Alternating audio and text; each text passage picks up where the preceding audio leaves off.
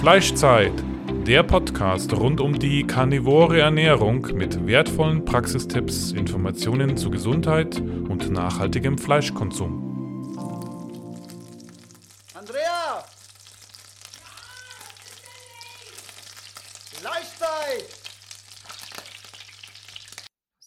Unser Partner heißt jetzt carnivoro.eu und bietet Supplemente rund um die karnivore Ernährung in höchster Bio-Weidequalität. Es gibt dort wertvolle Innereien wie getrocknete Leber, Herz, Milz, Knochenmark oder einen Innereienmix. Nicht nur die Mineralien, sondern auch die Vitamine sind durch die schonende Gefriertrocknung zu 95 Prozent erhalten. Das Verhältnis von Vitaminen und Mineralien ist in Innereien perfekt auf unseren Körper abgestimmt, da es sich um ein natürliches Lebensmittel handelt, das unsere Vorfahren über Jahrtausende konsumiert haben. Auch die Aufnahme durch unseren Körper erfolgt auf natürliche Weise gegenüber Nahrungsergänzungsmitteln, die isoliert hergestellt werden und häufig Zusätze enthalten. So gibt es auch Knochenbrühe in praktischer Pulverform zum Auflösen, auch ohne Zusätze, ganz natürlich mit einem hohen Anteil an Kollagen.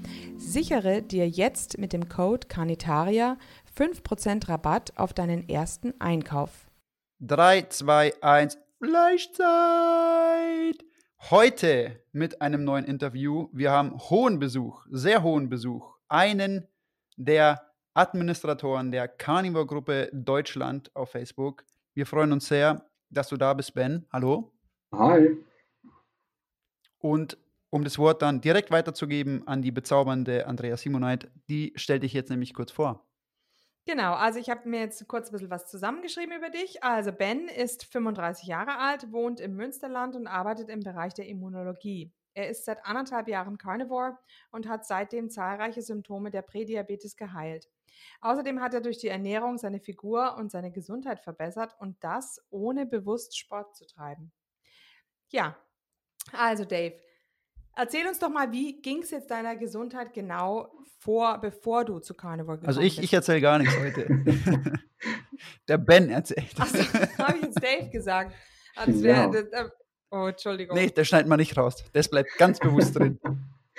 Nee, kein Nee, Ben, bitte. Also, Leg einfach mal los. Also ähm, vor Carnivore mit, mit circa Anfang 30 würde ich behaupten, ähm, habe ich so das Gefühl gehabt, dass ich eventuell für mein Alter ein bisschen zu alt, zu krank und zu schlapp gewesen bin, ähm, so wie es eigentlich sein sollte. Also das waren so die typischen, ähm, sag ich mal, mit 30er Probleme, die man so hat mit Übergewicht und äh, wenn man dann mal genauer nachschaut, ähm, ein Prädiabetes einfach nur diagnostiziert über einen erhöhten Blutzucker, ähm, so generelle Schlappheit, äh, sobald man irgendwie mal körperlich aktiv geworden ist, ähm, war das gleich sehr, sehr schwierig.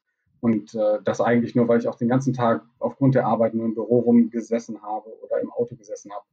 Und das war eben ein bisschen eine frustrierende Erfahrung, da äh, so die Gesundheit dahinschwinden zu sehen. Ähm, dazu kam dann noch, dass ich autoimmun ähm, mit Neurodermitis zu kämpfen habe, schon relativ lange, also mein Leben lang mehr oder weniger, jetzt nicht schlimm, also dass man das mir so ansehen würde, aber an, an den Händen, an den Füßen. Das hatte ich immer wieder, dass es mal wieder aufgetreten ist, mal heftiger, mal weniger heftig. Ähm, und da habe ich gedacht, okay, da muss ich ja irgendwie eigentlich was machen lassen. hm, ähm, warst du übergewichtig auch? Ja, völlig. Also ich war ähm, auf jeden Fall Höchststand, würde ich sagen, so bei circa 110 Kilo, Halleluja. Auf Ja, welche ja. Größe? 1,85. Also das war schon ähm, so BMI 30 auf jeden Fall dran oder drüber an, an vielen Stellen. Ähm, BMI leichtes Übergewicht. ganz leicht. Aber nur minimal. Ja. Okay, und ähm, wie bist du dann letztendlich zur carnivoren Ernährung gekommen und, und was waren die Beweggründe? Gab es einen bestimmten Punkt, eine bestimmte Situation, einen Moment, wo du dir gedacht hast, ich muss was ändern oder kam es schleichend? Erzähl mal ein bisschen. Es kam auf jeden Fall erst sehr, sehr schleichend. Ähm, so diese, diese Erkenntnis, man muss an seiner Gesundheit halt irgendwie was tun, damit es besser wird. Nur die Antworten darauf gibt dir ja niemand. So wie es heutzutage aussieht. Ja, man, man guckt halt, okay, was, was sagt dir deine, sag ich mal, deine, deine Erziehung, deine Lebenserfahrung, das, was du so mitbekommst in deinem Leben, wie, wie lebt man gesund? Und das ist halt immer äh, weniger essen, weniger Fleisch essen, weniger Fett essen, mehr bewegen. Ja, damit habe ich natürlich auch angefangen. Ich habe studiert auch solche, solche Sachen und ähm, das heißt, man besinnt sich so ein bisschen darauf zurück, was habe ich denn eigentlich mal gelernt? Die Wissenschaft muss da doch eine Antwort drauf haben. Und da sind natürlich erstmal so die Mainstream-Weisheiten. Jetzt eine kurze Frage, wo du jetzt gerade ähm, erwähnt hast, dass du studiert hast. Was hast du genau studiert? Ich habe Molecular Life Science studiert und mhm. bin dann spezialisiert auf Immunologie und habe auch relativ viel in dem Bereich dann äh, selber an Forschung gemacht, habe einige Publikationen auch, auf was auch Immunologie und Ernährung sogar geht tatsächlich ähm, was gemacht, ähm, aber natürlich nur an, in Tierversuchen. Das heißt, mit Menschen hatte das äh, alles relativ wenig zu tun. Okay, das heißt, dann kam so ein schleichender Prozess, wo du dich dann, sagen wir mal, in die richtige Richtung bewegt hast. Und wie erging es dir dann eigentlich bei der letztendlichen Umstellung? Ja, also ähm, ich habe angefangen zuerst mit, mit Fasten und mit Keto, weil das natürlich so die ersten Dinge sind, über die man stolpert, wenn man mit der Standard ähm, nicht weiterkommt mit sich vegetarisch ernähren, weniger essen, mehr bewegen und es wird alles nichts, ähm, dann landet man, landet man, letztendlich, denke ich mal, die meisten zumindest landen zuerst mal bei Keto, ähm, anstatt direkt mit der Nase in Carnivore reinzufallen. Das war jedenfalls, als ich vor anderthalb Jahren dann ähm, auf Carnivore umgestiegen bin, beziehungsweise vor über zwei Jahren auf Keto umgestiegen bin. Da war das ja, obwohl es jetzt doch schnell groß geworden ist, noch nicht so die Riesenstory in Deutschland zumindest nicht. Ähm, ja. Das heißt, ich habe auf jeden Fall mit Keto angefangen und bin dann auch ziemlich schnell sofort in alle Symptome reingerutscht, die man irgendwie mit Keto haben kann. Magen, also Magen-Darm-Probleme, ähm, dann die Blutzuckerschwankungen, also dass dir die Energie gefehlt hat wochenlang, weil ich auch wirklich halt übergewichtig war. Ne? Nicht irgendwie fit oder irgendwie adaptiert, nicht, sondern ähm, das hat halt eben voll reingehauen, auch die ganze äh, Keto-Flu-Geschichte. Das habe ich auf jeden Fall alles voll mitgenommen bei der Umstellung. Einmal bei Keto, und dann beim Umstieg auf Carnivore später ähm, dann nochmal, weil ich natürlich in dieser ganzen Keto-Phase einfach extrem viel Salat und Gemüse gegessen habe. Ähm, mhm. Und da war dann natürlich zu Carnivore die Umstellung nochmal groß. Da würde ich schon sagen, dass ich da auf jeden Fall zwei bis drei Monate noch stark mit zu kämpfen hatte, gerade was den Darm angeht. Mhm. Ähm, also wie war deine Ernährung, bevor du zu Keto und Carnivore gekommen bist? Wie, wie sah das da aus? Klassische westliche Diät oder ähm Fettarm? Hast du auf Fettarm geachtet oder hast du wirklich auch ähm, das Gefühl gehabt, ich habe mein Gewicht verdient gehabt? Nee, also ich habe lange Zeit auch fettarm versucht, äh, vor allem im Zusammenhang mit äh, vegetarisch und vegan. Also ich habe ein ganzes Jahr lang ähm, erst vegetarisch versucht, gar kein Fleisch gegessen, ähm, nur versucht ein bisschen mit Fisch und so weiter. Das hat eigentlich am Gewicht mehr oder weniger wenig bewegt, aber vielleicht mal vier, fünf Kilo weg, was vielleicht viel sein kann, aber wenn du 110 Kilo wiegst, dann sind das so die normalen Schwankungen, die man da mal drin Tropfen hat. am heißen Stein, ja. Richtig, ganz genau. Und dann denkst du so, ah ja, da passiert irgendwas, das, kein Fleisch ist eine super Sache und dann, äh, okay, dann passiert halt nichts mehr. Und dann denkst du, okay, wahrscheinlich ist es das doch nicht. Und ähm, das Problem an dem Ganzen ist, dass man trotzdem sehr viele verarbeitete Lebensmittel dann isst an der Stelle. Weil gehst in den Laden, willst kein Fleisch essen, was holst du dir? Diesen komischen Chicken Nugget Ersatz. Ich weiß nicht, wie viele von diesen Chicken Nugget Austauschdingern ich gegessen habe in diesem Jahr. Es ist furchtbar einfach nur. Und äh, ja, also, also wirklich verarbeitete Lebensmittel noch und nöcher, dieses ganze, man sollte sich frisch äh, von frischen Zutaten vor allem ernähren. Auch dieser ganze Paleo-Gedanke, unabhängig von ähm, Keto oder Carnivore, war bei mir halt überhaupt nicht angekommen vorher. So Mhm. Okay, und dann, wie gesagt, also die ketogene Ernährung ein bisschen gemacht. Ähm, wie sah es da auch? Also auch eher eine, hast du da relativ saubere Keto, ketogene Ernährung gemacht oder ging es dann schon? Okay. Super dirty. ähm, weil äh, einfach das für mich von der Umstellung her sehr, sehr schwierig war. Ähm, so dieser, dieser Verzicht auf sehr viele Dinge, vor allem auf die Kohlenhydrate. Wenn man davor also direkt davor habe ich wirklich extrem viele Kohlenhydrate gegessen auf diese Umstellung auf äh, vegan. Also gerade so, äh, da habe ich meinen ersten Airfryer gehabt äh, und dann unendlich viel mit Blätterteig äh, und solchen Sachen. Also wirklich mhm. ähm, High Fat, High Carb und dann diese Umstellung auf Keto war nicht einfach am Anfang, deswegen bin ich sehr viel ausgewichen, auch so auf äh, sehr viele Keto-Snacks, sag ich mal, mhm. Salami, Schinken, Käse, Nüsse und Nüsse und noch mehr Nüsse die ganze Zeit. Ähm, also das war schon, das war wirklich keine, keine schöne Keto-Diät. Und dann immer ähm, viel Salat, dazu dann aber super fettige Dressings, auch mit Pflanzenölen, jede Menge und so weiter. Ja, mhm. weil man es halt nicht besser wusste zu dem Zeitpunkt. Mhm. Aber du hast dennoch abgenommen, auch mit Keto schon. Ja, massiv. Also das ging so schnell, da konnte ich jeden Tag auf der Waage zugucken, wie das Gewicht runtergepurzelt ist, einfach nur. Ähm, nachdem der Blutzucker dann einmal runter war und äh, das alles so ein bisschen unter Kontrolle war, nach den ersten ähm, vielleicht 10 Tagen oder 14 Tagen, da ging das so rapide. Ähm, ich habe jetzt noch die, die Bilder aus, meine, aus der App von meiner Waage, wo man, wo das so brachial abstürzt, das Gewicht und das Körperfett einfach nur. Das war Wahnsinn. Und da denkst du halt so, oh wow, jetzt habe ich den heiligen Gral gefunden hier. Idee, das ist es. Ne? Mhm. Ähm, und das war, warte mal, und das war, als der Blutzucker runtergegangen ist, oder wie hast du gesagt? Nach 10, ja, 14 Tagen sowas? Ja, der Blutzucker ging echt schnell. Also ich hatte immer noch morgens diesen, diesen Dawn-Effekt, hatten wir heute in der Facebook-Gruppe noch ganz oder ganz aktuell jetzt die Diskussion wieder.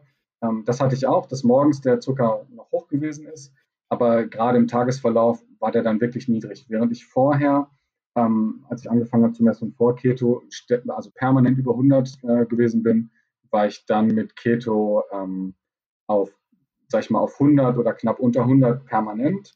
Morgens dann vielleicht nochmal drüber, aber das war relativ schnell im Griff. Mhm. Mhm. Ja, was mich interessieren würde, hm, du hast viel abgenommen, ja. Hast du dich auch gesund gefühlt? Ich meine, da ist ja auch noch mal ein Unterschied zwischen ich verliere jetzt Gewicht, aber ich fühle mich auch gut. Okay, ja, also ähm, das, das Auffälligste an der Umstellung zu Keto, nachdem man dann, dann an den Fettstoffwechsel adaptiert war, ist diese endlose Energie, die man den ganzen Tag hat. Also ähm, ohne, ohne Löcher den ganzen Tag, auch wenn man mittags was gegessen hat, solange wie das High-Fat ist und man den konstanten Blutzucker hält, morgens direkt wach werden, fit sein, äh, keinerlei Schwankungen über den gesamten Tag zu haben. Und, und auch, was wahrscheinlich aber auch eher so ein Cortisol-Effekt ist, den man da am Anfang hat, dass man sehr wenig Schlaf nur braucht und morgens auch früh fit ist. Das hat bei mir sehr lange angehalten oder damit Carnivore natürlich noch besser geworden. Ähm, aber dadurch hat man sich natürlich extrem gut gefühlt. Und du siehst, wie deine Werte immer besser werden. Blutdruck wurde extrem gut, Blutzucker wurde sehr gut. Ähm, und dann äh, denkt man natürlich, okay, das ist richtig, richtig krass, was hier gerade passiert mit meiner Gesundheit. Das ist so ein ähm, totaler Wechsel von, von links auf rechts sozusagen. Ja. Okay, und, und du sagst dass du hast natürlich Dirty Keto gemacht, ähm, viel Nüsse gegessen, viel Ausweichprodukte. Wie ging es dir denn da zum Beispiel mit deinem Darm oder ähm, dein Gesundheitsgefühl, dein Gesundheits, deine Gesundheitswahrnehmung, wie war die denn? Das ging eigentlich ziemlich gut. Also ich habe da wenig ähm, noch Schwierigkeiten mit gehabt. Also auch mein Blutdruck war, war dann wirklich so weit, dass ich gesagt habe, okay, der ist jetzt wirklich so gut, ähm, dass ich da nichts mehr ändern muss. Das Einzige, was halt wirklich ähm, nicht mehr gut war, also was heißt nicht mehr gut war, ähm, ist, dass das Gewicht irgendwann nicht weiter runtergegangen ist. Ähm, bei, ich glaube, es war so bei 85, 86, 87 Kilo oder so, da war dann Schluss. Und ich wollte eigentlich noch weiter runter, weil ich noch nicht wieder bei dem Gewicht war. Man hat immer so gesagt, ähm, du kommst mit der ganzen Geschichte, wenn es gut läuft, auf das Gewicht runter, wo du mal mit 18 oder 16 oder was gewesen bist. Und da war ich halt noch nicht. Ich war immer noch mhm. leicht übergewichtig und habe gedacht, okay, da muss doch noch mehr kommen. Ähm, und war deswegen okay. nicht 100% zufrieden. Okay, und dann kam die Umstellung zu Carnivore. Genau, dann kam Carnivore, ähm, denn ich habe in, in, der Zeit, sag ich mal, damals für damalige Verhältnisse relativ interessante YouTube-Kanäle gehabt, die ich mir so angeguckt habe, wo mich alle immer für verrückt erklärt haben, ähm, wie man solche Sachen machen kann. Und äh, eine der, der verrückten äh, Damen war halt Amber O'Hearn und zusammen mit Ken Berry war halt dann gerade von den Keto-Leuten aus immer mal wieder das Thema, ähm, wie dieser Schritt von Keto zu Carnivore aussehen kann und warum das ähm, Sinn machen könnte. Ich habe halt immer gedacht, na, hier die Verrückten, die sollen das mal machen und nur Fleisch essen, äh, das ist nichts für mich. Aber irgendwann äh, hat es hat's mich dann doch getriggert und ich habe gedacht, komm, guck dir das halt mal an, äh, was da los ist. Und dann ging das auch alles sehr schnell, muss ich sagen, weil dann auch ähm, Sean Baker kam ähm, mit seiner ganzen Geschichte. Äh, dann kam Paul Saladino auch dahinterher und dann hat das Ganze auch, sag ich mal so, wenn man das auch so ein bisschen aus medizinisch-wissenschaftlicher Sicht betrachtet, ähm, auch eine ganze Menge Legitim Legitimation bekommen, die es davor nicht hatte. Hm, ja. ja. Vor allem nachdem Baker bei Joe Rogan war, ähm, hat es einen großen ja. Schub gegeben. Ja. Auf jeden Fall. Und deswegen finde ich es auch so geil, dass jetzt zum Beispiel auch nochmal Saladino bei Joe Rogan war. Ähm, weil das einfach, wie du schon sagst, die Legitimation erhöht, ne? Ja, und das ist einfach, was dem Ganzen noch fehlt. Ähm, das ist so eines meiner großen Probleme mit der, mit der Forschung, weil ich ja selber ein großer Teil davon war oder immer noch bin. Und dass man sich diese, sag ich mal, eher Grenzgebiete, für uns ja jetzt eigentlich tagtäglich ganz normal, aber eher diese Grenzgebiete der, der Forschung, auch der Ernährungsforschung mal so ein bisschen anguckt ähm, und da einfach mal in die klinischen Daten reinschaut, die wirklich alle da sind. Man muss sie wirklich nur anschauen, anstatt sie zu ignorieren die ganze Zeit. Ähm, mhm. Und da sind natürlich vor allem Ärzte, auch wenn man sagen muss, dass Ärzte halt eigentlich die Letzten sind, die über Ernährung ähm, vielleicht sich auslassen sollten, ähm, weil sie ja gar nicht das ihr Fachgebiet ist im Endeffekt, ähm, bringt es dem Ganzen, wie du sagst, aber super viel Legitimation. Genau. Ja, also natürlich für die, für die Gesellschaft, für die breite Masse, die, die sehen dann, okay, der ist Arzt und das, das Denken ist ja immer noch, der, der ist Arzt, der muss viel wissen und das allein das, dieses Medical Doctor, MD oder Doktor davor ist, ähm, legitimiert dann schon für viele Leute die Aussagen. Ja. Da warten wir jetzt in Deutschland noch darauf, dass sich einige Ärzte endlich mal zu Carnivore, ähm, ja, ähm, ähm, ja, wie sagt man zu Carnivore? Jetzt fällt, fällt, mir das Wort nicht ein. Bekennen? Bekennen, genau, danke, okay. Schon ein bisschen spät. Gut, mhm. ja. Okay, und dann, ähm, ja, wie, wie, wie war es dann in der Umstellungsphase? Da bist du wirklich äh, strikt Carnivore gegangen oder wie kam es dann dazu? Erzähl mal dann, als es wirklich soweit war. Ja, ich bin auf jeden Fall strikt Carnivore gegangen und ähm, damals war es halt so, die, die Aussagen waren, waren relativ undifferenziert damals noch. Also es ging nie um qualitativ gutes Fleisch, schlechtes Fleisch ähm, oder Rind über Schwein oder sowas.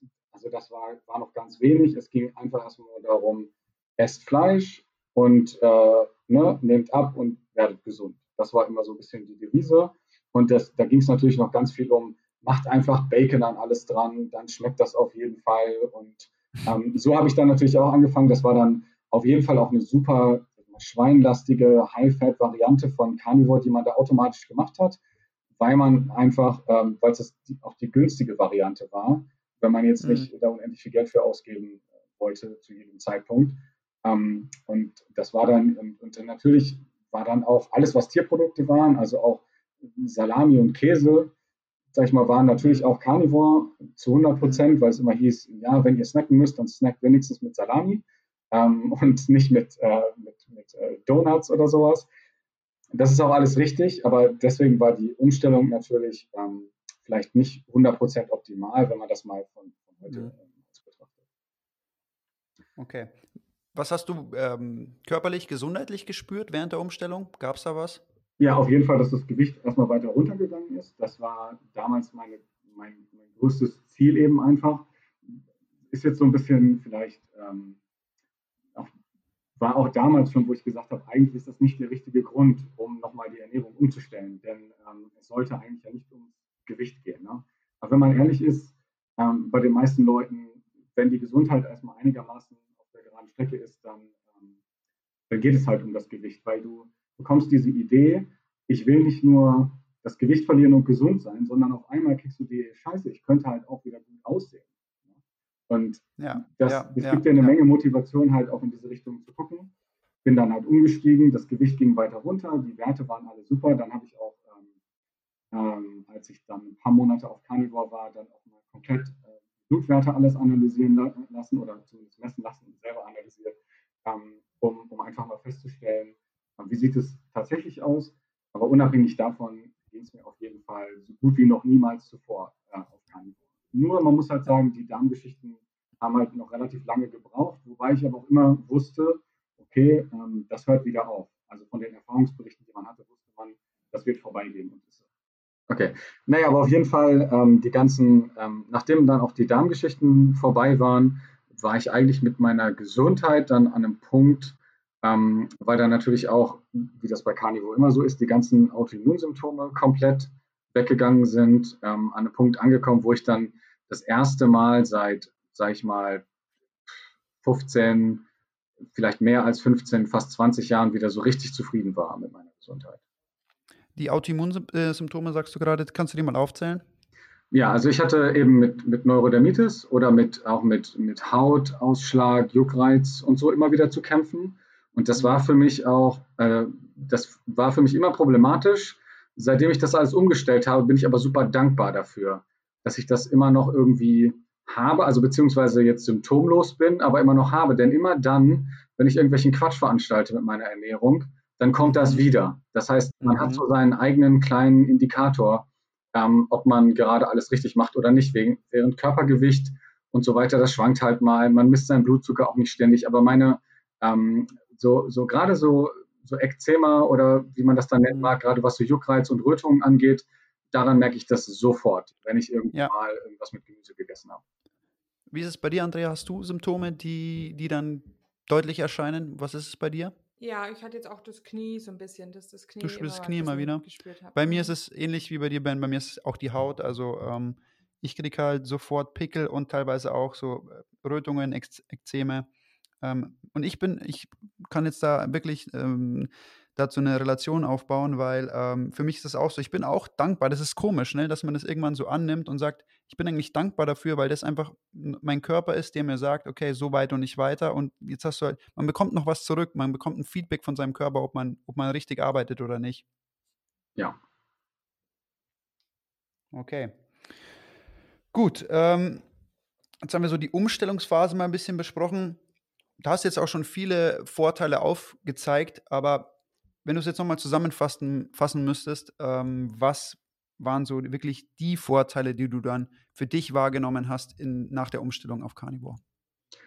Ja, ich denke, das kann man ganz gut verallgemeinern, eigentlich für fast jeden, der, der umsteigt. Was ja dann auch für hm, jetzt, wo wir die Carnivore-Gruppe, wo ich jetzt schon länger in der Carnivore-Gruppe bei Facebook drin bin und ähm, sehr lange jetzt auch schon lese, was andere Leute schreiben, das Bild wiederholt sich eigentlich ständig. Du hast äh, einmal die Gewichtsabnahme, dann das unter Kontrolle bringen der, der metabolischen Faktoren, also Blutzucker, Blutdruck, Insulin und so weiter, alles, was man so unter metabolischen Syndrom zusammenfassen würde. Das war bei mir natürlich genauso.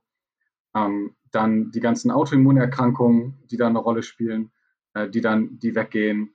Ähm, und dann, was man nicht unterschätzen sollte, dieses ähm, Gefühl der Leichtigkeit, wenn man die Ballaststoffe losgeworden ist letztendlich. Also dieses, dass man vergisst, dass es den Magen und den Darm überhaupt gibt. Das war für mich so nie vorstellbar vorher. Also man hat es nicht so wirklich bewusst wahrgenommen, aber als es dann soweit war, dachte man, wow, okay, das ist halt, das ist halt was ganz Neues. Das hast du in deinem Leben so noch nicht gefühlt oder dass man da eben nichts fühlt. Das war so eine absolute Leichtigkeit.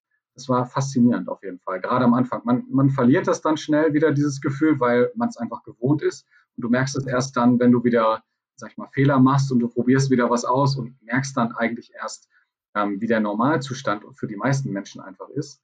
Ähm, hm. das war auf jeden Fall noch so ein, so ein ganz wichtiger Punkt. Ähm, und klar, dazu kommen natürlich die ganzen, wie wir schon besprochen haben, die ganzen Energiegeschichten, dass du sehr viel mehr Energie hast. Du fühlst dich allgemein sehr viel besser, ähm, auch mental einfach. Die mentale Klarheit, die hatte ich allerdings unter Keto schon zu 100 Prozent. Da habe ich jetzt nicht irgendwie den großen Umschwung nochmal gemerkt. Ich denke, das liegt eben einfach an der, an der Ketose, die man dann unter mhm. Carnivore wahrscheinlich, also sehr wahrscheinlich aufrechterhält, äh, zum größten Teil. Ähm, Interessant, aber, ja. Mhm. Ja, das wären auch so, würde ich jetzt mal sagen, meine Hauptdinge, die halt einfach bei, bei jedem quasi auftauchen. Durch die Ernährungsumstellung ähm, hast du da auch ein Stück weit hm, dein Alltagsleben umgestellt und keine Ahnung, vielleicht hast du mehr Sport gemacht oder hast dir was gesucht. Ich weiß nicht, wie war das denn davor bei dir? Ähm, du warst natürlich, also du warst übergewichtig. Ähm, da lässt sich oft darauf schließen, dass halt so die Gestaltung des Alltags vielleicht auch nicht optimal war. Ähm, wie war es denn nach der Ernährungsumstellung? Hat sich da sonst noch was geändert? Es hat sich alles geändert, einfach nur. alles.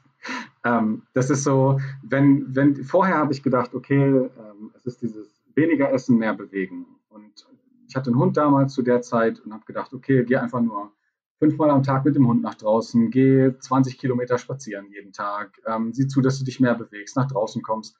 Ähm, dann wird das schon besser. Aber es stimmt halt einfach nicht, weil man ehrlicherweise sagen muss, die Kalorien, die du dabei verbrauchst, ähm, sind einfach vernachlässigbar im Vergleich zu dem, was man da so täglich reingestopft ja, hat. Ja, ja, ähm, und dass ich erst und auch wirklich die Motivation und auch die Energie zu haben, um wirklich wieder richtig, richtig aktiv zu werden, auch, auch jeden Tag irgendwie etwas zu machen, ähm, mhm. das ist erst passiert, nachdem ich umgestellt habe. Dann, mhm. dann, man hat auf einmal so viel Motivation und Energie, alle möglichen Dinge zu ändern, weil man sieht, okay, man kann mit, mit diesen Lifestyle-Interventionen, wie man sie so schön nennen kann, kann man unglaublich viel erreichen ähm, mhm. im Vergleich zu Total, Medikamenten und anderen Sachen. Und so ging das bei mir los. Carnivore war nur der Anfang. Und es ging dann mit, mit, ja. mit Sport, mit und dann mit, wir können dann ganz viele Themen noch reingehen, aber das ging dann einfach weiter mit so ziemlich allem, was irgendwie mit Lifestyle und Gesundheitsthemen zu tun hat, habe ich mich dann für interessiert und da reingeguckt und dann Dinge umgesetzt oder auch nicht, je nachdem.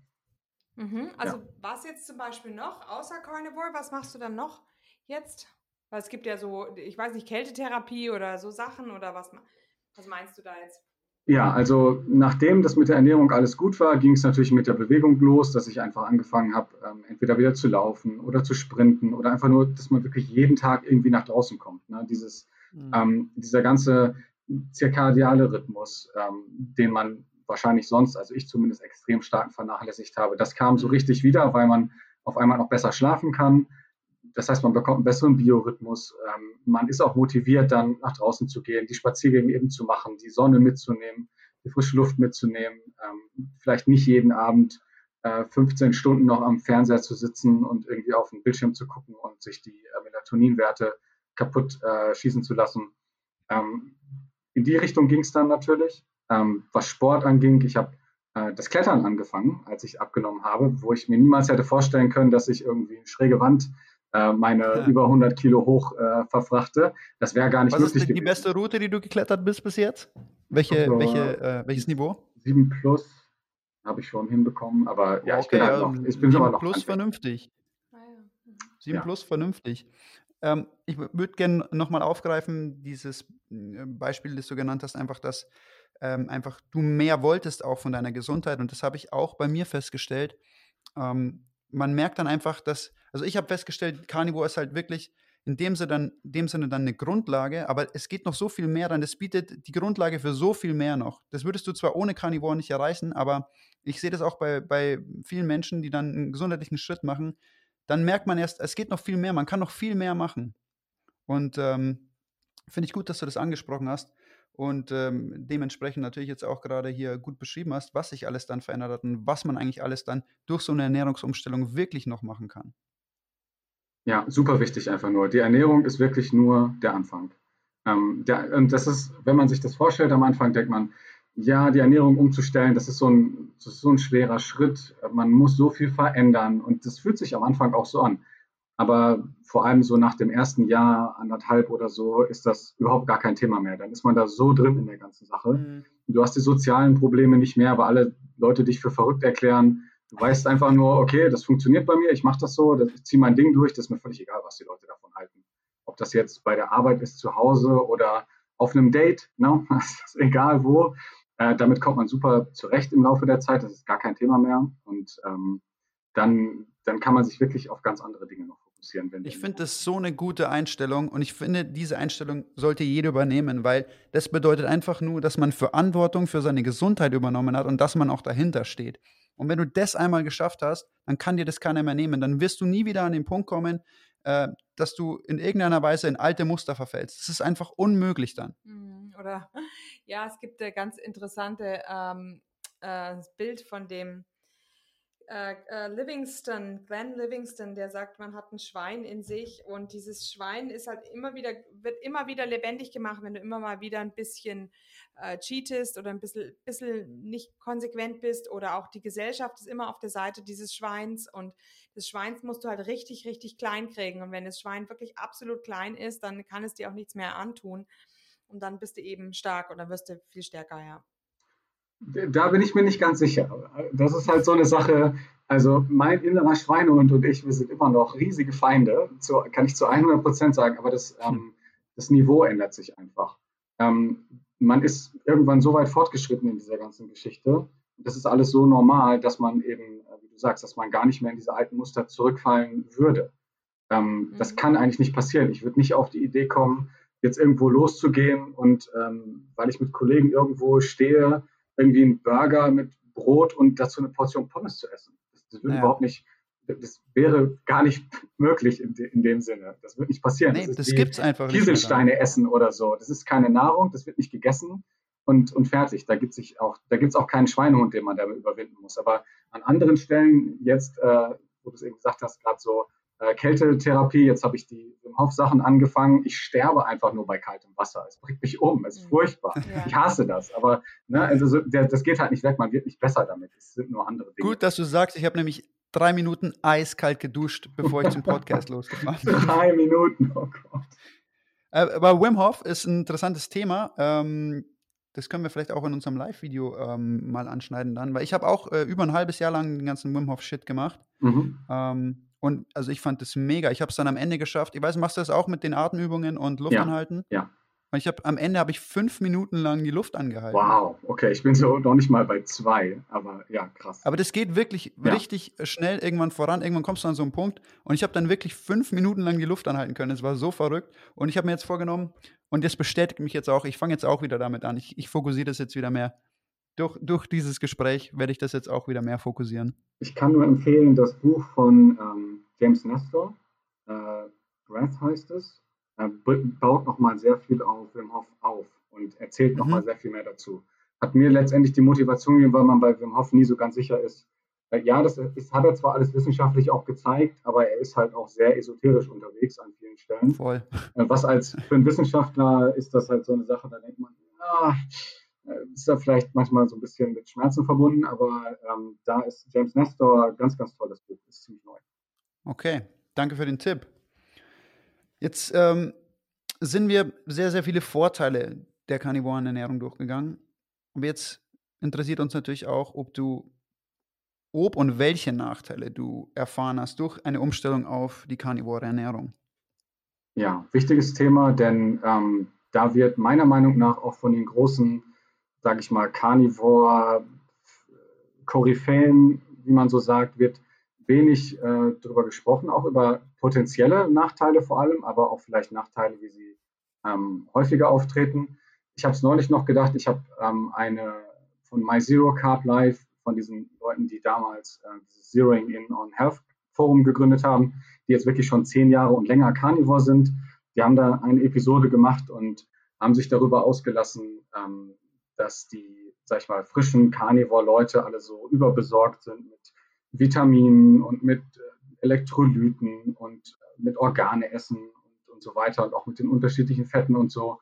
Und dass das halt eigentlich ähm, völlig irrelevant ist und dass man halt einfach nur irgendwelches Fleisch essen soll und dass man automatisch, äh, dass es einem immer gut geht und dass man zehn Jahre lang äh, damit hervorragend leben kann.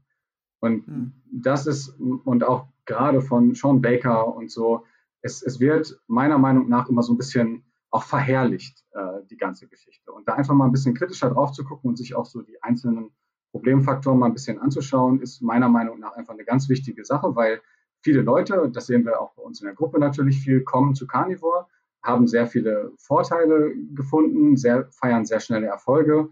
Äh, es kommt dann aber auch immer mal wieder zu Problemen mit der ganzen Sache. Und die hatte ich äh, auf jeden Fall ganz genauso. Und das fängt an bei einfachen Dingen, die einfach soziale Themen betreffen. Nicht jeder, der vor allem nicht, so wie ich jetzt Single ist und alleine zu Hause kochen und machen kann, was er möchte, sondern der Familie hat vielleicht noch und Kinder und sowas, verheiratet mhm. ist vielleicht, ja, so, solche Dinge, ähm, da, da ist das vielleicht nicht ganz so einfach, ähm, das mal eben alles so auf links zu drehen und sich einfach mal komplett ähm, seinem Umfeld entgegen zu ernähren und auch dieses, die sozialen Faktoren. Natürlich treffen die einen am Anfang ziemlich hart, wenn du das erste Mal auf einem Firmenessen sitzt mit all deinen Vorgesetzten und mit den ganzen Kollegen und so und du sagst, ja, das esse ich alles nicht, weil ich nur Fleisch esse.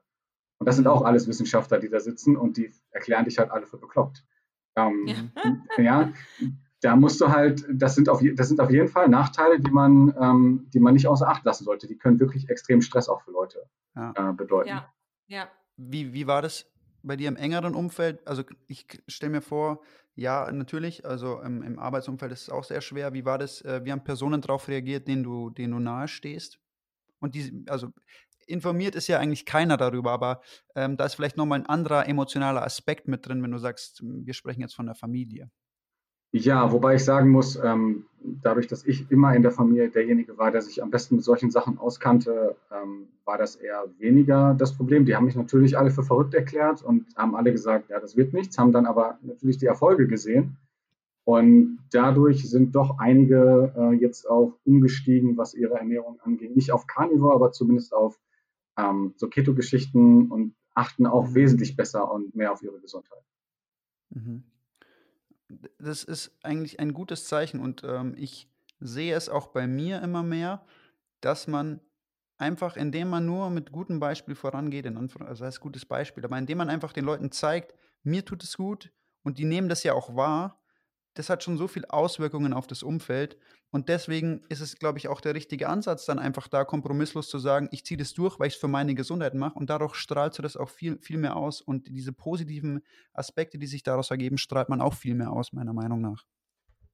Ja, obwohl man am Anfang sagen muss, also ich war zumindest doch relativ missionarisch unterwegs am Anfang. Weil du siehst das bei dir, dass es so extrem viel bringt. Das heißt, jeder, den du kennst, der übergewichtig ist und der da wirklich zu kämpfen hat, sagst du, weil die fragen dich natürlich, ne, wie hast du das gemacht, wie bist du das ganze Gewicht losgeworden?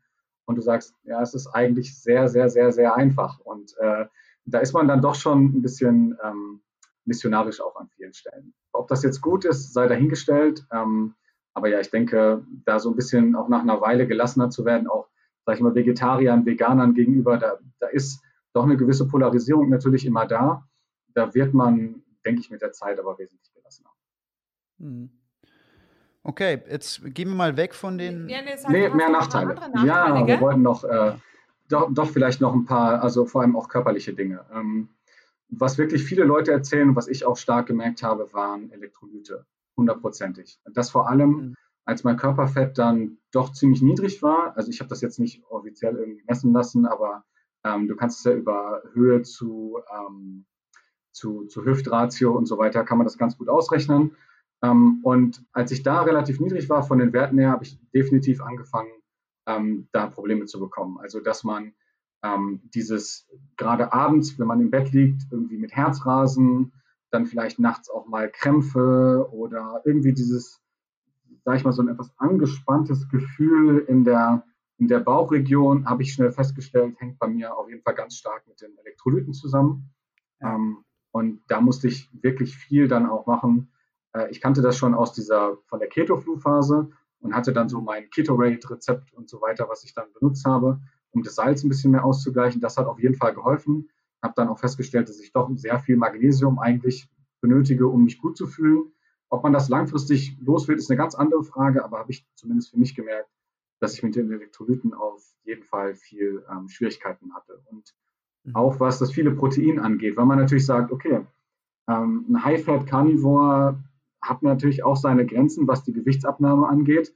Wenn du weiter runter willst, mach einen etwas mageren Carnivore, versuch noch mehr Fett wegzulassen, dann gehst du vom Körperfett her weiter runter, wenn du ganz gut eingestellt bist, keine Frage.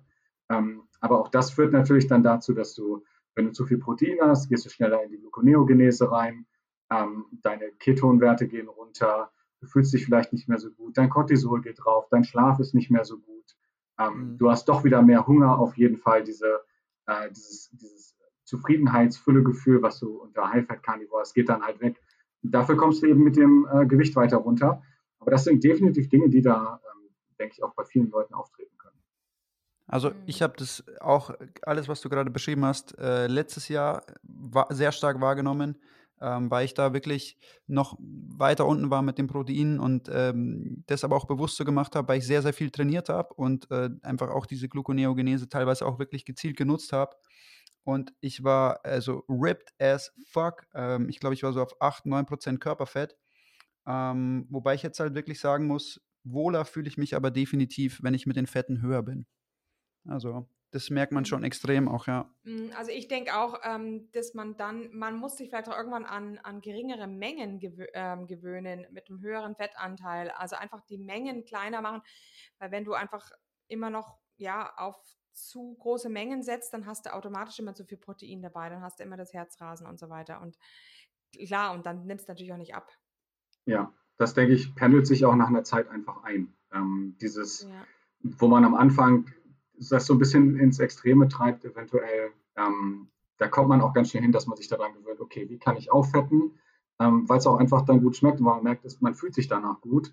Wenn ich jetzt irgendwo nochmal viel Butter dran mache oder nochmal einen dicken Klops äh, Kräuterbutter mhm, auf mein ja. Steak lege ähm, oder eventuell meine Soße nochmal dick auffette mit, mit ordentlichen Schmalz oder irgendetwas. Da gibt es so viele Möglichkeiten, was man, was man halt so machen kann. Oder Creme fraiche einfach nur nochmal einen dicken Löffel irgendwo dran oder als, als Soße obendrauf, dann ja, das macht eben diesen Unterschied. Ja. Mhm. Und was meinst du mit der Leptinresistenz, dass die nie ganz weggeht? Ja, also was ich auf jeden Fall noch immer habe und was nie ganz weggegangen ist, ist abends dieser, ist Heißhunger einfach. Ähm, ah, ja. Das hab, also im Vergleich zu früher ist es extrem wenig geworden und ich habe es jetzt auch nicht mehr jeden Abend, aber es tritt halt auf jeden Fall noch auf. Und das kann auch, wenn ich irgendwie ein Kilo lang, ein Kilo Roastbeef gegessen habe, halbe Stunde später geht es so los, dass wie so ein kleinen wie so ein nagendes kleines Hungergefühl einfach kommt, obwohl du super vollgefuttert bist. Und das ist halt eigentlich, gerade wenn es abends kommt, so die klassische ähm, Leptinresistenz, ähm, die anscheinend bei mir auch nach der langen Zeit jetzt, auch wenn ich lange äh, oder immer noch jeden Tag faste, bis 16, 17 Uhr auf jeden Fall, ähm, die halt trotzdem nicht ganz weggeht. Ähm, auch wenn ich vormittags mein Essen hinlege, immer dieses abends, dieses Hungergefühl ist bei mir nie ganz weggegangen bis, bisher. Es wird halt immer besser im Laufe der Zeit, aber es ist noch nicht ganz weg. Und es liegt aber einfach daran, denke ich, bei mir, weil ich einfach 30 Jahre lang meines Lebens mich einfach so, so schlecht ernährt habe, wie man es irgendwie machen kann, jetzt aus ja, heutiger ja, Sicht betrachtet. Genau. Genau, also ich denke mir, das, denk mir das ja immer mit den Dopaminrezeptoren, dass die abgestumpft sind. Richtig. Aber Leptinresistenz ist im Grunde ähnlich, ja. Mhm. Ja, und denke, das, da kommt auch vieles zusammen. Also ich habe bei mir auch festgestellt, ne, wie ich meine Freizeit verbracht habe, viel am PC, mit Netflix, mit Computerspielen, mit was weiß ich nicht alles. Ähm, diese, diese ganze, ähm, diese ganze Dopamingeschichte ist super wichtig und spielt mit dem Leptin zusammen. Und wenn das dann alles zusammenkommt, da bist du auch in so einem Kreis drin, wo auch schwierig auszukommen ist, wo ich wahrscheinlich auch ohne Carnivore ähm, beziehungsweise ohne Keto und ohne die ganze Gesundheitsgeschichte das nie so verstanden hätte und nie so gemerkt hätte. Ja. Äh, du hast uns hier jetzt noch ähm, geschrieben, die metabolische Flexibilität als Nachteil. Erklär das mal genauer. Naja, dass man in dem Moment wo du ein Jahr lang keine Kohlenhydrate mehr gegessen hast, dann eventuell Probleme bekommst, wenn du welche isst. Mhm. Und da ist eben die Frage, wir hatten die Diskussion erst heute wieder über äh, zum Thema physiologische Insulinresistenz. Ja. Was, ja, was passiert eigentlich, wenn du langfristig in Ketose bist? Und deine Meinung kenne ich dazu. Du bist auch jemand, der ähm, öfters mal, mal rauskommt oder dann auch cycelt. Wir haben natürlich auch viele, die darauf schwören und sagen, langfristige Ketose absolut gar kein Problem. Und ich glaube auch, dass das für viele Leute gar kein, gar kein Thema ist. Aber physiologische Insulinresistenz, also wenn die Muskeln ähm, den Zucker verweigern, was ja an sich erstmal eine gute Sache ist, ähm, ist völlig unproblematisch. Wenn die Leber aber trotzdem den Zucker rauswirft den ganzen Tag lang und du bist halt permanent auf einem Level von 100, 110 und so weiter, dann ist eben die Frage, hat das irgendwelche Konsequenzen, wenn ich das zehn Jahre lang mache?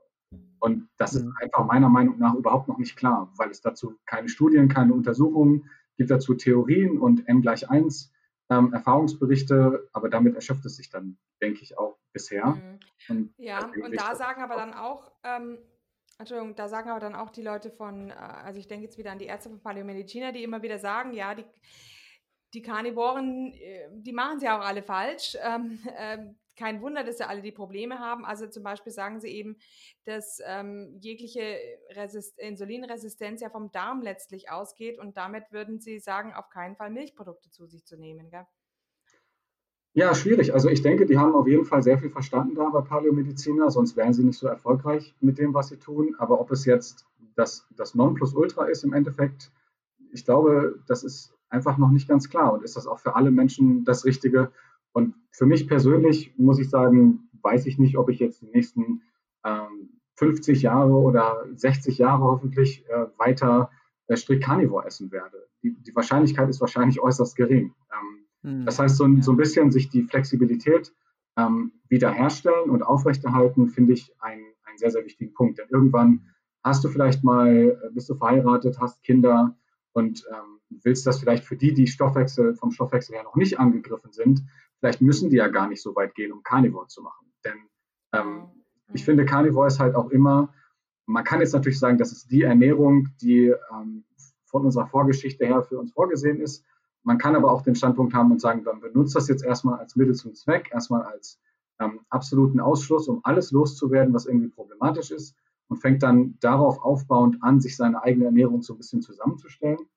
Ähm, und ja, da muss man einfach gucken, wo möchte man hin? Möchte man metabolische Flexibilität? Möchte man ähm, auch was vielleicht Ballaststoffe angeht oder bestimmte Gemüsesachen, das angeht, eine gewisse Flexibilität wiederherstellen? Die Möglichkeit hat man ja. Ja, ja, ja. Ich denke auch, dass es eben in, in, in, erster Linie jetzt für uns, für die meisten Menschen im Moment eine prima Heil, Heilungsmethode ist, ja. Und ähm, dass man dann ähm, durchaus Pflanzliches mit einbeziehen kann, wenn man es gut verträgt. Aber ähm, man muss eben immer wissen, was auch an Pflanzlichem, ne? Ja. Was ist, was ist schädlicher und was ist weniger schädlich, dass man da ein bisschen drauf aufpasst. Ja. Ja, und ähm, wie sieht es jetzt sonst aus? Was isst du so über den Tag verteilt? Was, welche Sorten Fleisch isst du am liebsten? Was trinkst du dazu? Ähm, an, sag ich mal, normalen Tagen unter der Woche esse ich vor 17 Uhr eigentlich nichts. Da wird einfach nur gefastet. Ähm, das muss jetzt nicht immer so sein. Also gerade wenn ich Dienstreise technisch unterwegs bin, dann frühstücke ich zum Beispiel im Hotel, weil äh, wenn ich nur außerhalb unterwegs bin, es ein bisschen teuer wird, wenn ich immer nur jeden Abend Steak esse und Rührei und Speck ist morgens kostenlos im Hotel, dann äh, lässt sich das auch auf Reisen mit Carnivore überleben. Es gibt ähm, doch nichts Besseres als Rührei und, und Bacon in der Früh, also bitte. Ja, das ist wohl richtig, aber wenn du gerade im Ausland bist und es gibt nur Tü Tütenei und, und ganz gruseligen Speck, dann. ja, okay, dann mit. Nee, aber ja, also. Aber zu, an jetzt gerade vor allem dieses Jahr, wo natürlich sehr viel Homeoffice war, da habe ich eigentlich den ganzen Tag lang immer gefastet. Ab 17 Uhr geht es dann los.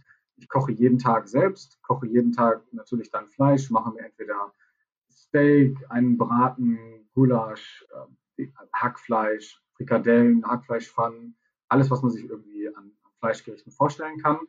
Versuche möglichst viel ähm, Freiland- und Weidehaltungstier zu essen. Also ich habe meinen Galloway-Bauern, wo ich mir regelmäßig dann auch größere ähm, Mengen Fleisch abhole damit es nicht so teuer wird, ähm, was ich dann zum größten Teil esse. Wenig Schwein, gar kein Huhn, ähm, inzwischen nur noch sehr wenig Eier. Auch ähm, das meiste ist halt einfach wirklich Rindfleisch von der eigentlichen ähm, Substanz und Masse her, was ich so esse. Dazu natürlich dann Nose to Tail. Ich lasse mir dann auch die Innereien alle mitgeben, mische die dann in mein Hackfleisch rein oder jetzt gerade experimentiere ich so ein bisschen mit Einkochen, wie man vielleicht eine Leberwurst schön auch Carnivore sozusagen einkochen kann, äh, um das dann zu essen, weil ich nicht so geschmacklich der größte Fan bin. Von gerade Rinderleber finde ich sehr schwierig äh, vom Geschmack her, das zu genießen, sagen wir mal, im Vergleich vielleicht zu Herz oder Milz oder so, was ich auch wirklich gerne esse.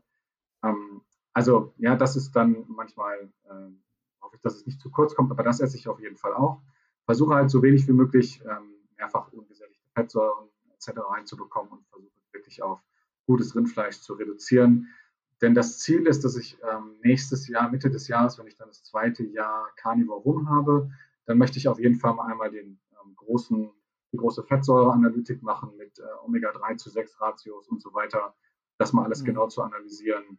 Ähm, ohne jetzt, und da mu muss ich sagen, höre ich schon natürlich viel drauf, was, was ein Paul Saladino zum Beispiel sagt, ohne jetzt da groß viel Fisch zu essen, um dadurch ähm, die, die Omega-3s reinzubekommen, sondern ich versuche das wirklich stark über, über gutes Rindfleisch alles zu machen, um einfach mal zu sehen, wo das Ganze hinführt. Mhm. Was, was, was, mit was für einem Verhältnis rechnest du dann so in etwa? Also ich habe das ja jetzt erst gemacht, obwohl ich mich nicht bewusst äh, rindfleischhaltig oder Omega-3-haltig ernährt hatte. Ähm, also was wäre so dein Ziel? Glaubst du, du schaffst es ja. auf, auf 2-1 oder? Ähm? Das ist natürlich der, der Traum, aber ich glaube, wenn man ähm, vielleicht unter 1 zu 3, 1 zu 4 landet, ich glaube 1 zu 5 sagt man, ist schon gut. 1 zu 2 wäre natürlich perfekt. Und wenn ich da irgendwo im Mittelfeld lande, glaube ich, wäre ich schon zufrieden. Wenn jetzt natürlich rauskommt, ich bin immer noch bei 1 zu 10 oder so, dann äh, mache ich mir natürlich Gedanken, ob äh, das so, was nee, man das kommt mit Sicherheit so nicht raus. Denke ich auch nicht, aber das ist halt immer so, ne? weil es so wenig Erfahrungsberichte auch einfach gibt, wäre es interessant, das einfach, ähm, einfach mal zu sehen. Ich meine, es ist wie mit LDL, HDL und Triglyceriden. Auch das äh, denkt man, okay, das ist eigentlich mehr oder weniger eindeutig, in welche Richtung das geht. Und dann sieht man immer wieder Ausreißer und, und wundert sich, okay, wo kommt das her? Warum sind die Menschen doch so unterschiedlich in ihrem? Äh, mhm. Also bei mir war jetzt bei dem Verhältnis 1 zu 4,5. Ja, obwohl ich relativ viel Schweinefleisch auch noch esse. Ja. Ja, dann kommt es natürlich immer darauf an, welche Art von Schweinefleisch, ne? Ja. Ja, ja, ja, ja, auch teilweise konventionelles. Ähm, und ich auch keinen Fisch esse, überhaupt gar keinen. Aber eben das Rindfleisch, was ich esse, mit dem ganzen Fett, das ganze Schmalz, ist alles aus Weidehaltung, aus, mhm. aus ja. Mhm. ja. Ähm, okay. Wie sieht es jetzt, jetzt bei dir aus? Ich meine, du bist jetzt eine Zeit lang schon Carnivore. Bist du, warst du immer strikt? Bist du jetzt strikt? Gibt es vielleicht Lebensmittel, die du hin und wieder mal ausprobiert hast? Hast du rumexperimentiert? Wie sieht es bei dir aus und wie sah das bei dir aus? Ja, also ein Jahr war ich auf jeden Fall sehr, sehr strikt. Rein, also jetzt nicht, ähm, nicht nur Rindfleisch, Salz und Wasser, sondern, ähm, sondern wirklich 100% Tierprodukte.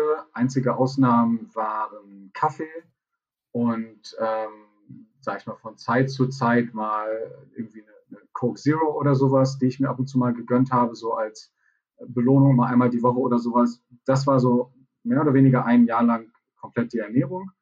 Und dann habe ich, nachdem dann auch meine Blutwerte und sowas alles analysiert waren, habe ich gesagt, okay, jetzt kann ich anfangen, rum zu experimentieren. Und da habe ich wirklich vieles gemacht. Also erstmal angefangen mit den verschiedenen Gewürzen sehr viel rumzuspielen, einzelne Gemüsesorten wie vor allem Zwiebeln und Knoblauch wieder einzuführen. Ähm, einfach Wie damit hat das funktioniert? War das, war das, ähm, hat das funktioniert oder gab es da Probleme? Weil ich bin zum Beispiel, also ich habe riesige Probleme zum Beispiel immer noch mit Knoblauch. Ja, also Knoblauch ging bei mir auch nicht gut, also zumindest nicht pur. Knoblauchpulver habe ich keine Probleme, das benutze ich sehr gerne. Zwiebeln. Ich habe zum Beispiel heute einen Gulasch gemacht, da habe ich eine von diesen großen Gemüsezwiebeln reingemacht. Keine Schwierigkeiten, mhm. absolut gar keine. Mhm.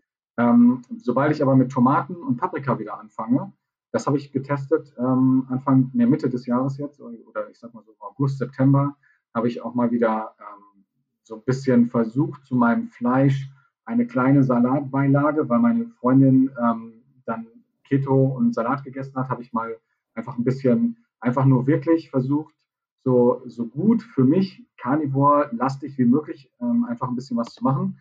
Und das hat halt überhaupt nicht funktioniert. Mein Neurodermitis ging sofort wieder los, alles ist sofort zurückgekommen und das nach ein oder zwei Gerichten, wo ich gesagt habe, es war halt nicht nur der Darm, der, der sich vielleicht umstellen muss, sondern es sind auch sofort die Autoimmunsymptome ähm, wieder da. Mhm. Die Sachen habe ich ja. sofort alle wieder rausgeschmissen. Aber so, ja. gerade was Gewürze angeht, Pfeffer zum Beispiel vertrage ich überhaupt nicht. Ähm, die anderen Sachen vertrage ich eigentlich sehr gut. Auch Paprikapulver vertrage ich gut. Ich glaube, das ist so individuell, da muss man einfach testen. Und persönlich mache ich halt Kaffee, ja. Gewürze, Tomatenmark zum Beispiel, um Gulasch zu machen. Ähm, nehme ich sehr gerne, habe ich auch keine Schwierigkeiten mit. Ähm, und was ich auf jeden Fall jetzt auch mache am Wochenende, ist entweder dunkle Schokolade oder Honig, um einfach die Kohlenhydrate, da die Flexibilität einfach ein bisschen äh, mhm. auszuhalten. Das ist nicht viel, aber. Ja, das wäre jetzt meine, meine nächste Frage gewesen, ob du zum Beispiel auch sowas wie Obst isst oder mal probiert hast in irgendeine Richtung. Ähm. Ja, Obst äh, auch probiert, ähm, nicht gut, autoimmunmäßig, ganz, ganz schlecht. Mhm. Ähm, wenn ich Pflaumen zum Beispiel, habe ich jetzt als Pflaumensaison war, habe ich ein paar Pflaumen probiert. Nee, nee, das, äh, das lassen wir lieber. Das schlägt auch sofort auf den Darm wieder ähm, das, das geht nicht gut, auch in kleinen Mengen nicht. Ähm, Wie deswegen, ist es bei dir mit dem Honig? Weil ich, ähm, ich experimentiere auch viel mit Honig, ähm, wenn ich äh, intensive Trainingsphasen habe und ähm, habe da sehr gute Erfahrungen jetzt auch mit dem Honig gemacht. Wie sieht es da bei dir aus? Äh, nimmst du den in Verbindung mit Training? Weil, also auch bei mir steigt der Blutzucker mit Honig natürlich noch deutlich an, dann, also jetzt im Vergleich zu früher ja. vielleicht nicht mehr so extrem, aber wie ist es bei dir? Nutzt du das gezielt oder ist es für dich so, ich habe jetzt ein bisschen Bock auf Honig und einfach mal rein? Nee, also es ist vor allem dann einfach am Wochenende, um so ein bisschen ähm, das regelmäßig auch zu machen und zu sagen, okay, ich will die Flexibilität mit den Kohlenhydraten so ein bisschen erhöhen und aufrechterhalten. Und dann mhm. so zwischen, sag ich mal, 50 bis 100 Gramm äh, Kohlenhydrate insgesamt mache ich dann schon, damit auch wirklich was passiert mhm. am Blutzucker. Ja. Denn ich habe selber festgestellt, ich habe viel experimentiert, weil mein Bruder äh, Koch ist, der macht selber Eis und alle möglichen Sachen.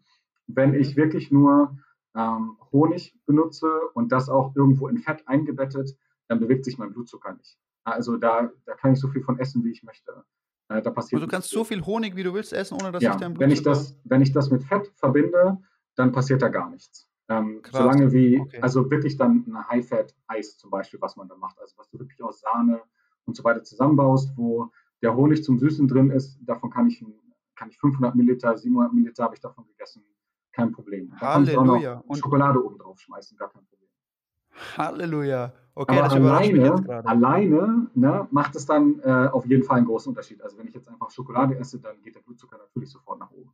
Ähm, ja, also ich habe es ich immer ganz strikt halt von meinen High-Fat und Protein-Meals getrennt. Also ich habe immer wirklich dann, oder in der letzten Zeit, als ich wirklich intensiv trainiert habe, habe ich zum Beispiel dann immer, bevor ich ins Training bin, isoliert Honig nochmal zugeführt, so zwischen fünf und zehn Teelöffeln und ähm, habe das halt dann direkt genutzt im Training. Aber ich finde es mega, mega erstaunlich gerade, dass da nichts passiert, wenn du es in Verbindung mit Fett zu dir nimmst. Ja, musst du ausprobieren. Vor allem, wenn du erstmal gegessen hast, du hast dein Fett und Protein gegessen, bist einigermaßen mhm. satt und nimmst dann ein Dessert auch noch mit Fett und dann macht da 100 Gramm äh, Kohlenhydrate rein. Glaube ich nicht, dass sich da irgendwas bewegt, wenn du gut ähm, eingestellt bist, weil das einfach so langsam freigesetzt wird und dein Körper puffert das so locker okay. weg, denke ich. Ja. Ähm, mega interessant, mega interessant.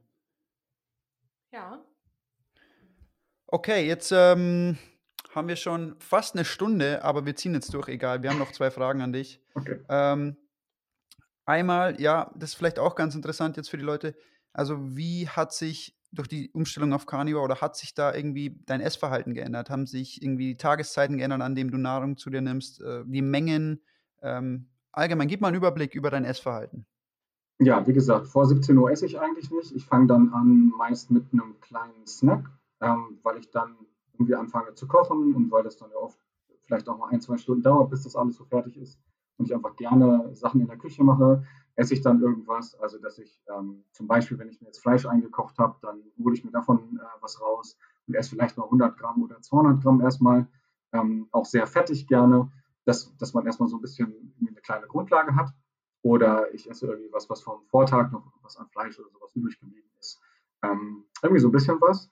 Dann koche ich mir was, eine größere Mahlzeit. Das ist dann auch das, meine Hauptmahlzeit, die ich esse. Die sind dann meistens so mit 500 Gramm Fleisch. Ich sehe immer zu, dass ich meine äh, Braten ich vielleicht in einem Kilo einfrieren und esse dann zwei Tage davon Hackfleisch in 500 Gramm Portionen und so weiter ähm, und mache mir das dann in 500 Gramm meistens fertig. Und dann äh, bin ich damit dann auch soweit äh, fertig mit dem Essen. Danach kommt dann eigentlich nichts mehr, außer es ist dann vielleicht mal so, dass man abends dann doch nochmal jetzt irgendwie den wenn, wenn ich merke, vielleicht auch gerade, man ist sehr aktiv gewesen, auch wenn ich zum Beispiel das ganze Wochenende mal unterwegs gewesen bin und habe sehr viel gemacht, dass man dann gerade montags abends nach dem Kochen dann doch nochmal ein bisschen Hunger hat, dann esse ich halt einfach nochmal ein bisschen was. Ja, ob das jetzt ähm, irgendwie dann ein Stück Roastbeef ist oder so, was man noch im Kühlschrank hat oder ein hart gekochtes Ei oder ein Stück Käse oder so, äh, dann esse ich da abends nochmal was. Aber ich esse immer nur bis maximal 24 Uhr, sodass ich das alles in einem sechs meistens eher fünf Stunden Fenster normalerweise das Essen halt drin habe. Okay. Also das dann durchaus auch gewisse Fastenperioden, die dann ganz automatisiert mit einhergehen, oder? Automatisiert, also vor allem, weil ich so, also A, weil es natürlicherweise kommt, aber auch B, weil ich denke, dass, ähm, wo immer viel über mTOR gesprochen wird, ohne da jetzt zu weit reinzugehen in das Thema, möchte ich einfach für mich persönlich, ähm, dass mein mein mTOR tagsüber über Nacht runtergeht, tagsüber unten bleibt, bis ich dann abends das erste Mal wieder was esse, um da einen schönen Zyklus drin zu haben. Das heißt mhm. jetzt auch nicht, dass das für alle Leute das Angebrachte ist, weil gerade wenn man mit Cortisol Probleme hat und so weiter, dann kann es sein, dass das vor allem Frühstücken oder zumindest dann das Mittagessen einfach super, super wichtig ist. Also ich bin jetzt nicht der riesen äh, Fastenfreund und ich würde jetzt auch nicht sagen, dass ich bewusst faste. Ich versuche halt nur ab 17 Uhr zu essen und das ist äh, oft ja. hat es auch vor 19 Uhr einfach keinen Hunger, weil es halt einfach mhm. so ist mit der Carnivore. Ja. Okay. Um das Ganze jetzt abzuschließen, nach einer sehr interessanten Stunde, die Frage, die wir jedem stellen, wenn er hier ist, ähm, was möchtest du den Leuten mit auf den Weg geben? Für Leute, die vielleicht überlegen, Carnivore zu werden oder für Leute, die jetzt schon Carnivore sind was ist dein Ratschlag, den du den Leuten mitgeben möchtest? Oder weiß ich nicht, deine Tipps oder einfach, was möchtest du loswerden? Also den Leuten, die noch nicht angefangen haben, kann ich nur sagen, man macht sich zu viel Sorgen am Anfang. Man hat all diese Symptome und Probleme und dann bekommt man von allen Leuten irgendwelche ähm, Ratschläge. Deswegen solltest du nicht nur Fleisch essen, deswegen solltest du kein Carnivore machen, deswegen hier, deswegen da. Das halte ich alles für Quatsch. Man muss erstmal einfach anfangen. Und die ersten 30 bis 60 Tage wird dir auch nichts passieren. Da kannst du High Protein essen, High Fat, ähm, Schweinefleisch, Rindfleisch, du musst keine Organe essen, spielt alles überhaupt gar keine Rolle. Hauptsache, man kommt da erstmal rein, man isst das, was ähm, einem schmeckt, womit man sich gut fühlt, egal zu welcher Tageszeit. Das sind Dinge, die kommen irgendwann ganz von alleine. Da rutscht man von alleine rein, da macht man sich den Kopf drum. Das, das ergibt sich alles. Am Anfang erstmal einfach nur Fleisch essen und reinkommen in das Ganze und sich einfach nicht so viele Sorgen machen und auch nicht die ganzen ersten vier Wochen immer denken, oh, mein Magen hat hier gerade auf der linken Seite irgendwie ein Geräusch gemacht. Jetzt erstmal gucken, ob alles in Ordnung ist, erstmal zum Arzt laufen oder so. Also da hat man wirklich immer die wildesten Sachen. Ja, da passiert eine ganze Menge, weil eben man wahrscheinlich von 0 auf 100 ähm, die Umstellung gemacht hat. Also einfach erstmal machen und erstmal abwarten und die ersten 30 Tage erstmal laufen lassen und dann erstmal evaluieren, was überhaupt so passiert ist. Ja, das wäre so für die, für die Einsteiger und für die, für die Carnivore, ähm, die es schon etwas länger machen, kann ich immer nur sagen, lasst mal einmal eure Blutwerte vernünftig untersuchen. Denn ähm, da tauchen vielleicht wirklich noch Dinge auf, um die man sich noch so gar keine Gedanken gemacht hat. Ähm, und die man dann einfach mal, ja, so einen Rundumschlag, den man mal einfach machen sollte. Und das fehlt mir bei ganz vielen, der, der auch der Langzeit-Carnivore, fehlt mir das so ein bisschen. Die sagen, uns geht es hervorragend, aber unsere Blutwerte, die gucken wir uns eigentlich nicht an, weil es uns ja gut geht. Und das verstehe ich zwar, weil man sagt, okay, die, Standardwerte, die so für die normale Bevölkerung ähm, als Durchschnittswerte vorgegeben werden, sind zwar vielleicht, wenn ich zehn Jahre lang mich vollständig anders ernähre, sind die ganz anders, aber trotzdem wäre es gut, da mal reinzugucken. Da denke ich, das ist keine große Sache. Du gehst zum Arzt, äh, legst ihm da alles hin, was du haben möchtest. Da helfen wir in der Facebook-Gruppe gerne, was man da vielleicht messen sollte. Oder es gibt ganz tolle Sachen von Paul Saladino, von, äh, von Sean Baker und so, die auch sagen, okay, das sind vielleicht die Dinge, die man mal angucken sollte. Und dass man dann einfach einen Überblick bekommt, wie ist mein B-Vitaminstatus, Vitamin C und so weiter, wie sieht es in meinen Erythrozyten aus, wie sind die Fettwerte und so weiter.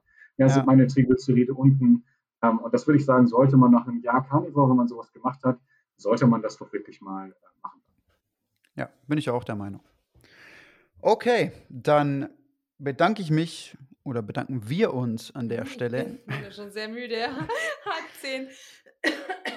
Genau, wir bedanken uns recht herzlich für dieses sehr informative und sehr interessante Gespräch und ähm, haben dich natürlich immer wieder gerne hier im Podcast. Genau, vielleicht haben, haben wir eben, wir haben schon ein bisschen geredet, vielleicht können wir mal noch einen Podcast über Messmethoden bei Carnivore mit dir machen, weil du ja eben auch CGM erprobt bist und ähm, dergleichen. Da könnte man vielleicht mal drüber diskutieren. Ja, machen wir gerne. Euch auf jeden Fall auch vielen, vielen Dank für das, was ihr alles so macht hier, da viel Energie und Arbeit reinsteckt in so einen Podcast. Ähm, Finde ich bewundernswert. Ähm, auf jeden Fall bitte, bitte weitermachen. Genau, ja. Vielen Dank. Danke vielen, dir vielen auch Dank. für deine Arbeit bei der Facebook-Gruppe. Das ist auch sehr viel, was du da machst im Moment. Okay, dann würde ich sagen, hau mal ein Ei drüber und ähm, machen wir Schluss für heute. Andrea fällt jetzt direkt ins Bett und ich darf ja noch äh, eine Stunde heimfahren. Genau, der, Gott sei Dank ist der Dave hierher gekommen. Da bin ich oh. sehr, sehr dankbar. Alles klar. Schönen okay, Abend euch Also, Servus. Ciao. Und hier unser Haftungsausschluss. Alle Inhalte im Podcast werden von uns mit größter Sorgfalt recherchiert und publiziert. Dennoch übernehmen wir keine Haftung für die Richtigkeit, Vollständigkeit oder Aktualität der Informationen. Sie stellen unsere persönliche, subjektive Meinung dar und ersetzen auch keine medizinische Diagnose oder ärztliche Beratung. Dasselbe gilt für unsere Gäste. Konsultieren Sie bei Fragen oder Beschwerden immer Ihren behandelnden Arzt.